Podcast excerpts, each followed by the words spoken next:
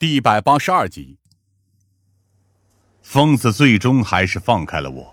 最好不要有下次，贩子，你有些时候真的是比任何人都要莽撞。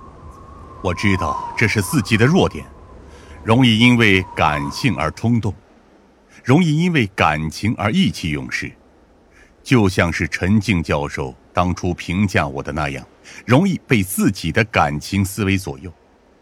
但教授也说，这恰恰是我的特质。尽管对于推理人而言不算完全正面，但是有些时候却也能起到意想不到的效果。所以这么多年以来，我一直都在遵循着这条准则行事，那就是不要让自己感到做的还不够，一定要让自己做的够多。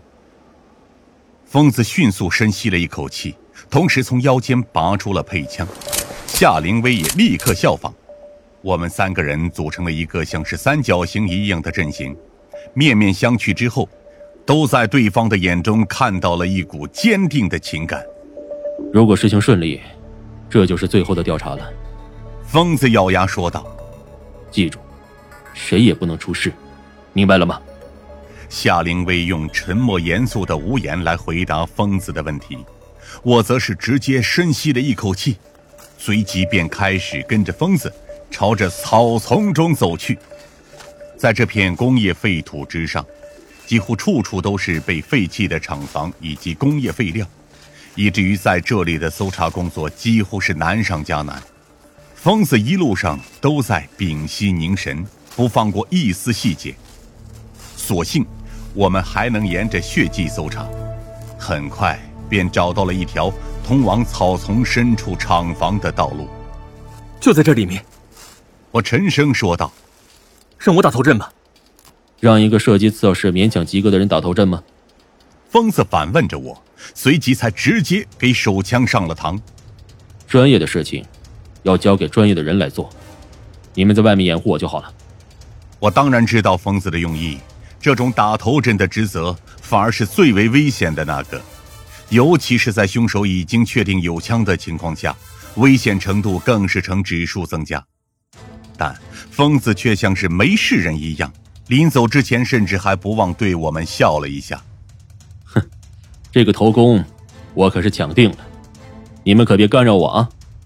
郑队长，夏灵薇欲言又止，最后还是对着疯子点了点头。我则百感交集的敬了个礼，随后便和夏灵薇往工厂两边包抄而去。杂草丛生的地段中。每一步其实对于我们而言都很艰难，尤其是这间被废弃的厂房，虽然面积不大，但是里面的构造却极为复杂。我们一开始还能看见疯子的所在位置，但是很快，我们便彻底失去了方位感，只能沿着记忆中的路线进行搜索。随后，厂房中爆发出了枪声。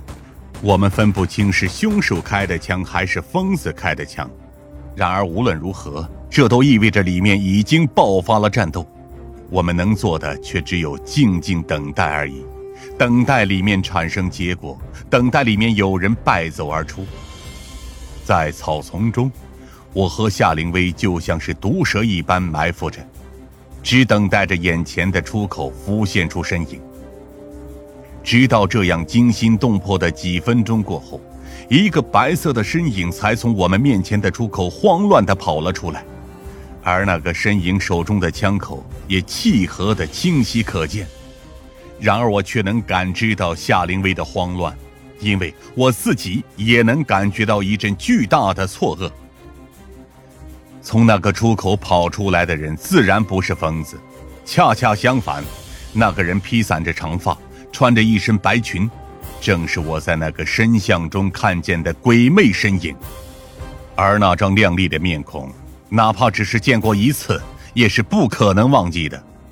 落雪。就算我再怎么不想承认，此时此刻，从我眼前划过的，确实是他慌张的身影，正在惊恐的试图逃跑。夏灵薇瞪大了眼睛。就像自己正在做着一个不切实际的噩梦一样，根本无法做出行动。而对我而言，不管眼前出现的是谁，这都是我唯一的机会。何况这可是疯子用命换来的机会。我直接冲了过去，用最快的速度将落雪扑倒在地。他很惊恐，但是并没有反抗，甚至于直接趁势扔掉了手中染血的手枪。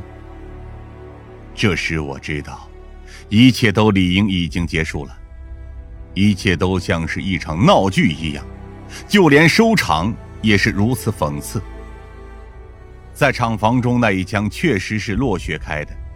因为疯子在察觉到自己瞄准的对象是落雪时，也下意识地愣了一下，而后者则毫不犹豫地开出了那枪。虽然不知道是因为同情心作祟，还是因为枪法不准的缘故，落雪最终只是开枪打伤了疯子的肩膀而已。尽管如此，疯子还是迅速被送往了医院，而艾奇则受到了严重的精神创伤。我们甚至不得不给他注射了两针镇定剂，才能将他送到医院进行检查。据说临走之前，他依旧在惊恐地呢喃着诅咒等词汇。